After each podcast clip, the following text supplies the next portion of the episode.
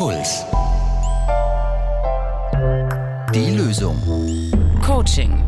Mit Verena Fiebiger und Lena Schiestel. Hallo bei Die Lösung, schön, dass ihr wieder dabei seid. Wir haben heute wieder eine unserer Coaching-Folgen und in der wollen wir euch ein Konzept oder eine Technik aus Therapie und Coaching eben vorstellen. Und wir machen was, da denke ich mit meinem Restwissen aus dem Linguistikstudium, hat was mit Satzzeichen zu tun, die Interpunktionsanalyse. Ich frage mich da, Lena, müssen wir irgendwie mal so einen Punkt machen, Interpunktionsanalyse oder zumindest einen Strichpunkt. Ja, einfach mal so einen Punkt drunter oder nee. einen Bindestrich. Nee, mit Satzzeichen hat das nichts zu tun. Ähm, also, die Interpunktionsanalyse ist eine Art Modell, das heißt auch gar nicht so direkt eine Technik, sondern eher so eine Art eben Modell, mit dem man Konflikte besser verstehen kann. Und da geht es auch jetzt heute um einen ganz bestimmten Punkt bei Konflikten, der auch immer wieder auftaucht, nämlich wer hat angefangen? Das ist ja schön, weil ähm, das kenne ich ganz gut aus jedem Partnerschaftsstreit, sag ich mal, aus jedem Konflikt mit dem Freund. Gerade auch oft, wenn es um so lästige Themen geht, wer hat wieder die freien Flächen in der Wohnung vollgemüllt oder wer war irgendwie ruppig und unsensibel, hat auf den anderen draufgehauen. Wer war zuerst das Schwein?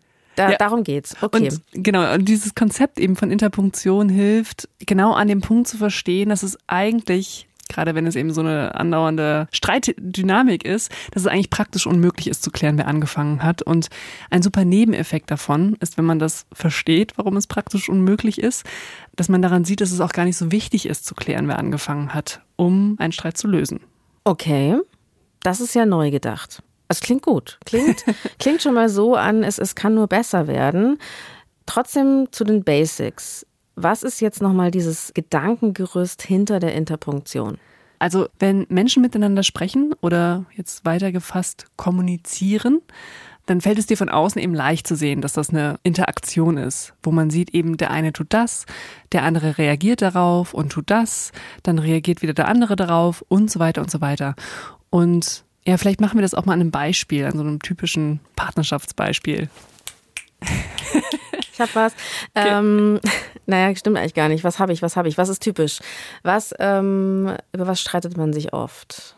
Ich, ich muss auch immer natürlich an dieses, an dieses Gemeinschaftsleben denken, jetzt mit der WG zum Beispiel. Wer hat den letzten Schluck Orangensaft getrunken? Also immer das Schwein, das mhm. dem anderen das Zeug wegfrisst.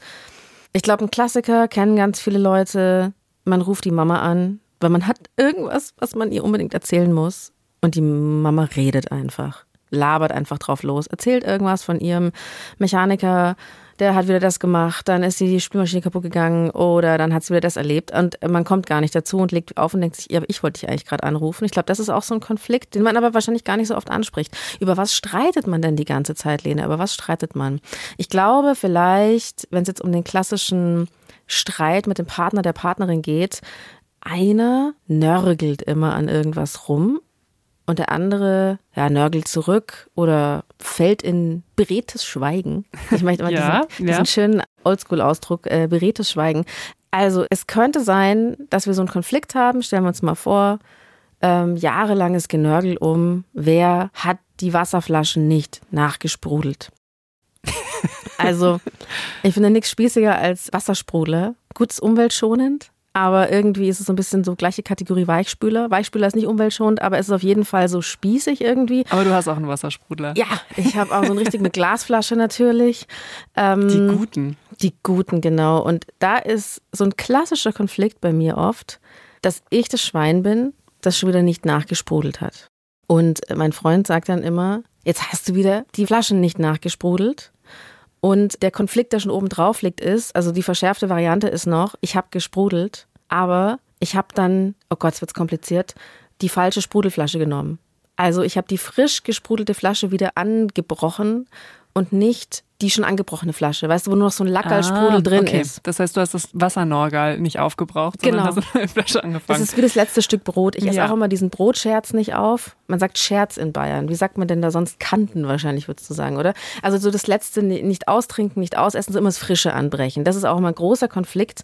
Und dann wird genörgelt. Man kann natürlich jetzt einfach auch kurz sagen, okay, ich bin asozial, was das Zusammenleben betrifft, aber ich hasse dieses Genörgel. Ja, also das, was du beschreibst, das ist wirklich so eine Art Classic. Einer der Partner nörgelt an seinem Partner oder eben seiner Partnerin rum und weil er oder sie eben was anders haben möchte oder eben was einfordert und der andere möchte aber irgendwie darauf nicht eingehen, zieht sich dann zurück und daraufhin nörgelt dann der Partner noch mehr, weil er ja nicht bekommt, was er sich eigentlich wünscht und was er haben möchte. Und daraufhin zieht der andere sich noch mehr zurück und das ist dann so eine Art Schleife, die immer weitergeht. Die sich antreibt, alles klar.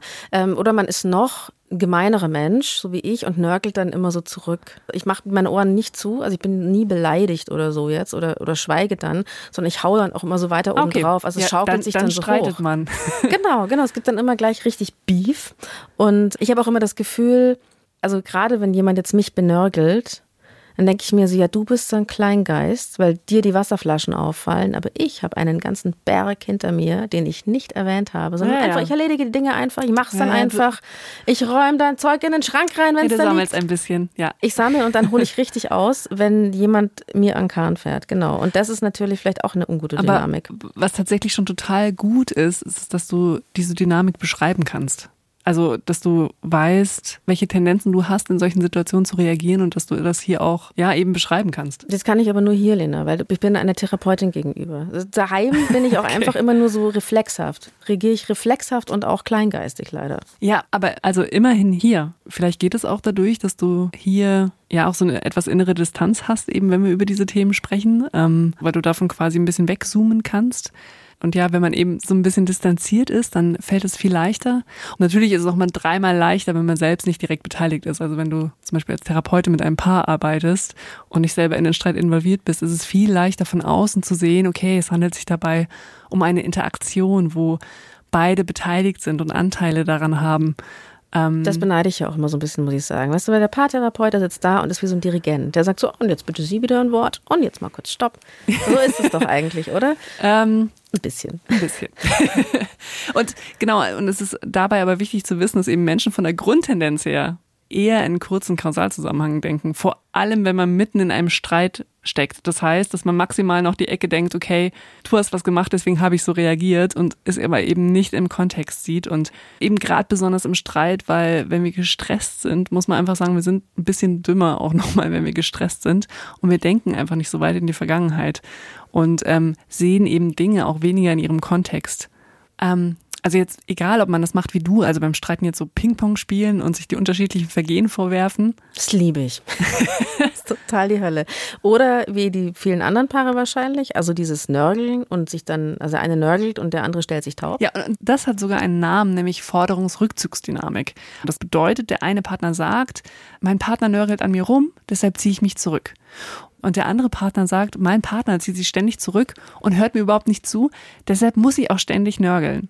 Das heißt Forderungsrückzugsdynamik. Ja, genau. Interessant. Und ähm, jetzt, ob man eben einen Streit nun so oder so austrägt, es kommt eben zu dem Punkt, dass eben beide Streitpartner jeweils unterschiedliche Ausgangspunkte der Dynamik wählen. Also es hat angefangen damit, dass der Partner XY getan hat und ich habe darauf nur reagiert. Also in meinem Fall jetzt mit diesem Wassersprudler würde ich sagen, der Streit hat angefangen, weil du mich kleingeistig darauf hingewiesen hast, dass ich die Wasserflaschen nicht gesprudelt habe. Und der andere würde sagen, nein, der Streit hat angefangen, weil du, fauler Mensch, nicht die Wasserflaschen gesprudelt hast, sonst hätte ich ja gar nichts sagen müssen.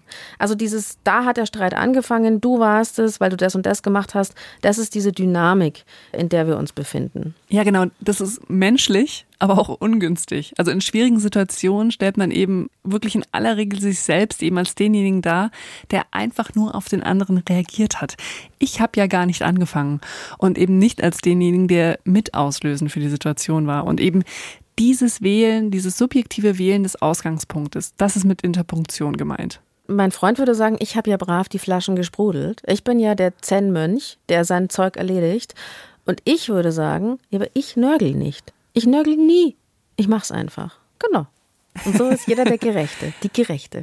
Ja, und eben dieses Wählen des Ausgangspunktes, das ist mit Interpunktion gemeint. Interpunktion ist also, und es fühlt sich nicht so an, das ist das Interessante, aber Interpunktion ist eben eigentlich die Tatsache, dass ich eine subjektive Setzung mache bei dem Wählen des Ausgangspunktes für einen Streit zum Beispiel. Das heißt und, jetzt übersetzt, also subjektiver mhm. Ausgangspunkt heißt, das ist meine Meinung in dem Sinn, da hat der Streit angefangen. Ja, und der Witz ich ist, empfinde es- das so. Und das Interessante ist, es fühlt sich ja nicht so an, als würde man da wirklich was aktiv machen. Aber ein Streit ist eben nie Aktion, Reaktion, Reaktion. Also, dass es an einer Stelle genau angefangen hat, sondern es ist eigentlich immer, du kannst es eigentlich beliebig weit in die Vergangenheit denken, häufig, vor allem eben in länger dauernden Beziehungen. Reaktion, Reaktion, Reaktion. Und du kannst im Prinzip beliebig weit bei Paardynamiken in die Vergangenheit gehen und das immer weiter nach hinten aufdröseln, wann vielleicht etwas begonnen hat, was dann letztendlich in einen Streit mündet. Es handelt sich also um so eine stetig durchlaufende Dynamik. Und du kannst einfach wirklich mit an Sicherheit grenzender Wahrscheinlichkeit sagen, dass wenn du einen Streit besprichst oder wenn du einen Streit hast, dass der andere einen anderen Ausgangspunkt für den Streit nennen wird. Das ist halt echt jetzt ein wichtiger und auch mieser Punkt, Lena. Weil das heißt im Umkehrschluss, man muss ja einfach besser werden. Im Sinne von, man muss einfach Sachen aufhören oder machen. Wirklich das mit den Wasserflaschen. Ich muss es aber echt mal sagen. Also ich habe verstanden. Ein, es ist mehr ein sich lösen. Ja, ich habe ich hab wirklich verstanden, es geht nicht darum, wer hat angefangen, weil man dann nämlich so eine Art Metastreit vom Zaun bricht. Also es geht dann gar nicht mehr um die Sache an sich, sondern immer um dieses, wer hat jetzt wieder genörgelt und so. Ja. Und lustigerweise, jetzt mit den Wasserflaschen zum Beispiel, ich habe ja erstmal die Taktik gewählt, ich trinke kein gesprudeltes Wasser mehr. Das ist mir hier zu kompliziert. Ja, ich verzichte auf diese Sprudelei, ist eh vollkommen spießig. Ich trinke nur noch Wasser aus der Leitung. Hab dann aber angefangen, immer aus dem Glas meines Freundes heimlich zu trinken, wenn der sich so eine richtig gute Schorle gemacht hat. Immer so erstmal so reinge, reingelittert, was auch ein bisschen peinlich war, heimlich da so am Glas zu nippen. Ähm, aber dann plötzlich, also er hat dann auch irgendwie aufgehört zu nörgeln, weil ich habe ja nichts mehr davon angerührt. Und dann habe ich angefangen zu sprudeln. Auf einmal konnte ich das. Ich habe einfach immer gedacht, ach, ich muss die Wasserflaschen sprudeln. Dann hatten wir zwischendurch, habe ich ja auch schon angemerkt, diesen Zwischenstreit, welche Wasserflasche darf man jetzt zuerst anbrechen, ja? Und das hat er dann aber gelassen irgendwann. Es war dann wurscht. Und auch da versuche ich gerade einfach die alte Flasche zu nehmen. Weil dieses Genörgel auch nicht mehr da ist. Ich weiß nicht genau, wie es dazu kam. Schön. Ich weiß ja. nicht, wie es dazu kam, Ja. zu diesem wahnsinnigen Happy End, ja. Aber, ähm, aber vielleicht. Manche Dinge lösen sich auch einfach. Naja, es ist halt, ich weiß. Die Lösung, ich, einfach so. Ich weiß gar nicht, warum das dann passiert ist. Ja, es stimmt natürlich, aber es, der Punkt ist, glaube ich, bei diesen ganzen Streitereien, also was ich verstanden habe, es geht natürlich um die Sache. Und wenn wir anfangen, noch so Metastreits zu führen, mit diesem, wer hat angefangen und wer ist immer so und so, dann ist es ja total zermürbend, auch so eine Energieverschwendung in gewisser Weise. Und ich glaube, dann kommen wir in Partnerschaften jetzt gerade oder vielleicht auch in Freundschaften immer wieder zu diesem Gefühl, ich muss hier raus, ich mag dich nicht mehr, diese Diskussionen immer mit dem perfekten Wassersprudler und ohne dich wäre das Leben viel schöner und ich würde auch sicher vielleicht eine perfektere Partnerin sein, wenn ich nicht so einen Wassersprudelnörgler hätte. Also ich glaube, das Ich- führt ja, doch oft dann also- in so das Gefühl, eine Beziehung ist die Hölle, ist die Ausweglosigkeit, Pärchen stinken. Da kommen wir dann wieder hin. Also Metastreit, so wie du das jetzt getauft hast, ist sicher nicht gut. Metakommunikation natürlich schon, weil im Idealfall schafft man es ja in der Metakommunikation so ein Muster zu erkennen und dann zu übersetzen und irgendwie zu denken, aha, okay, vielleicht sind wir jetzt wieder in diesem Muster drin. Und das kann schon helfen natürlich, dass man dann auch aussteigt. Was halt, wenn man das verstanden hat, dass eben diese Ausgangspunkte subjektiv gesetzt werden, was eben der Nebeneffekt davon ist, dass man auf diese Schuldfrage, wer angefangen hat, einfach nicht mehr so viel Energie verwendet, weil es tatsächlich in der Regel häufig schlicht nicht hilfreich ist. Und da hilft es dann auch wiederum zu denken, dass es eigentlich nicht nur Reaktion, also Reaktion, Reaktion, Reaktionsketten sind, sondern dass man eigentlich diese Ketten auch als Aktion, Aktion, Aktion begreifen kann und dass man eben versteht, dass man natürlich trotzdem an jedem dieser einzelnen Punkte auch persönliche Verantwortung trägt und auch entscheiden kann, wie man sich verhält. Und das ist dann ähm, der interessante Punkt, wo man sagt, okay, ich weiß, wir haben dieses Muster und das läuft nicht einfach nur so durch, sondern ich kann mich natürlich immer an diesen Stellen auch entscheiden, wie ich darauf reagiere, was du tust. Witzig, weil du Metakommunikation sagst. Ich hatte nämlich mit einem Kumpel kürzlich genau so eine Messenger-Diskussion, so eine Metakom. Wir haben quasi metakommuniziert über unsere Partnerschaften und haben gesagt, unsere partnerschaftlichen Streits, da sieht man immer schon das Unglück und den Frust so am Horizont aufziehen. Also man weiß schon wieder, ah, wir sind wieder in der Diskussion drin. Und im Streit, also weil du sagst, jeder, jeder Punkt, der dann kommt, jede Erwiderung, die man führt, führt ja wohin? Und dass wir beide gesagt haben, ja Mist, man könnte auch in so eine ruhige Seitenstraße abbiegen. Man könnte einfach mal diesen ewig ausgetrampelten Pfad verlassen, wo man sich jetzt gerade wieder in diesem Streit befindet, wo vollkommen klar ist, es geht jetzt dann gleich ruckelig irgendwo auf den Highway und da kommt der Crash. Ähm, man könnte einfach zack um die Kurve, Tempo 30 Spielstraße, da eine Tüte Eis oder Pommes. Ähm, ja, also finde ich interessant. Okay, also dass wir vielleicht schauen müssen, dass wir, wenn wir in so einer Situation sind, gucken, wie ist die Vogelperspektive, was läuft hier eigentlich jetzt gerade wieder ab. Ja, das ist natürlich alles andere als easy, ne? Also ähm, in der Situation selber, das muss man einüben tatsächlich durch Mediakommunikation außerhalb von Streitsituationen, damit man trainiert dann in mhm. Streitsituationen das erkennen kann und benennen. Mhm. Seit wann gibt es denn das? Seit wann gibt es Interpunktion? Also seit es PaartherapeutInnen gibt oder wie ist Ach so. Das? Man kann wirklich sagen, es gibt so eine Art Geburtsstätte der Familientherapie oder mhm. sagen wir, es gab so eine Art Katalysator-Clique in Palo Alto. Ich glaube, der Ausgangspunkt waren The Silicon Valley. Spätigen, ja, Nicht dein späten Ernst? 50er, 60er Jahre. Das wusste ich nicht, dass es im Silicon Valley auch, äh, was die Therapie betrifft, so äh, ja. futuristisch zuging mal. Mhm. Also, und Interpunktion ähm, ist eines, das haben vielleicht auch die einen oder anderen schon mal gehört, der fünf sogenannten Kommunikationsaxiome von Paul Watzlawick, beziehungsweise von Watzlawick, Beaven und Jackson. Und jetzt, Achtung, kleiner Quellenexkurs. Also der Begriff Interpunktion geht aber eigentlich auf Gregory Bateson und Donny Jackson zurück. Ähm, Bateson war Sozialwissenschaftler und Philosoph, Jackson war Psychiater und beide haben eben Interaktionsverläufe von menschlicher Kommunikation untersucht. Und aber bekannt wurde dieses Konzept dann Eben über Paul Watzlawick. Watzlawick, alle, die jetzt rufen, man kann nicht nicht kommunizieren, haben recht. Das ist auch der einzige Satz, der mir davon ja, im Hirn geblieben ja, ist. Ja, genau. Das also, Kommunikationswissenschaftsding. Mhm. Ja, und das ist eben auch eines dieser Axiome. Und die drei, also Watzlawick, Beaven und Jackson, haben ein sehr einflussreiches Buch geschrieben, das Pragmatics of Human Communication heißt. Und in dem sie beschreiben, eben nach welchen Grundprinzipien menschliche Kommunikation funktioniert. Ist also gar nichts Unbekanntes, über was wir hier sprechen, aber in unseren Beziehungen wenden wir es nicht an oder stolpern drüber hinweg. Noch nicht. Noch nicht. Aber jetzt wisst ihr, dass es sowas wie die Interpunktionsanalyse gibt. Und ähm, was nehmen wir denn jetzt, Lena, generell so für unsere gebeutelten zwischenmenschlichen Beziehungen mit hier aus der Folge? Ja, also es ist eben hilfreich, dass ein Paar oder auch Freunde oder wenn wir uns sehr anstrengen, die Familie, ja. ne? mit der kann ja. man auch was ändern. Ja, also dass man lernt, auch ab und an eben gemeinsam in so eine Metaperspektive dazu zu gehen, wie eigentlich man miteinander spricht, wie man miteinander kommuniziert, um eben zu verstehen, was da zum Teil abläuft. Und da helfen auch sogenannte Distanzierungstechniken, also dass man wie gemeinsam im Kino sitzt und man schaut gemeinsam einen Film an und lässt nochmal die Streitepisode zum Beispiel vor dem inneren Auge ablaufen und rekonstruiert es gemeinsam.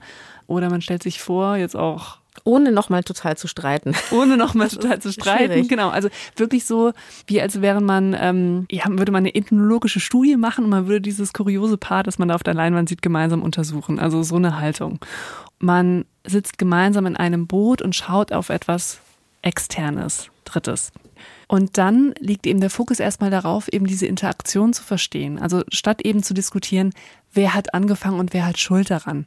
Und dann wiederum verschiebt sich eben der Fokus auch schnell auf, was machen wir denn jetzt? Und wie kann ich eben an meinem Punkt dann, an meinen verschiedenen einzelnen Punkten in dieser ganzen Interaktionskette Verantwortung für mein Verhalten übernehmen? Und was kann ich vielleicht auch zukünftig anders machen? Cool. Dann nehmen wir doch das jetzt zum Anlass, also ich zumindest versuche das jetzt zum Anlass zu nehmen, nicht unbedingt weniger zu streiten, aber vielleicht ein bisschen anders damit umzugehen. Ne? Okay. Weniger destruktiv, konstruktiv. Oder mal sprechen, außerhalb vom Streit, darüber, wie man streitet. Gut, wieder ein Weg zum besseren Menschsein, zur besseren Menschwerdung hier. Und ähm, ja, danke dir, Lena, fürs Erklären. Klar, gerne. Danke, dafür, dafür bist du ja da. Bist, ja. Das ist ja dein Job hier. Und danke euch, ihr lieben LösungshörerInnen. Lieben Dank fürs Zuhören. Lieben Dank an euch. Die Redaktion hatten Maria Christoph und Alexander Los. Feedback und Themenvorschläge schreibt ihr gerne an die.loesung.br.de oder ihr schickt uns eine Sprachnachricht an 0151 1218 und viermal die 5. Und wenn es euch gefällt, freuen wir uns, wenn ihr uns ein Abo da lasst und über eine Bewertung bei dem Podcatcher eurer Wahl. Es gibt nicht die Lösung. Jeder strauchelt, so gut er kann. Puls.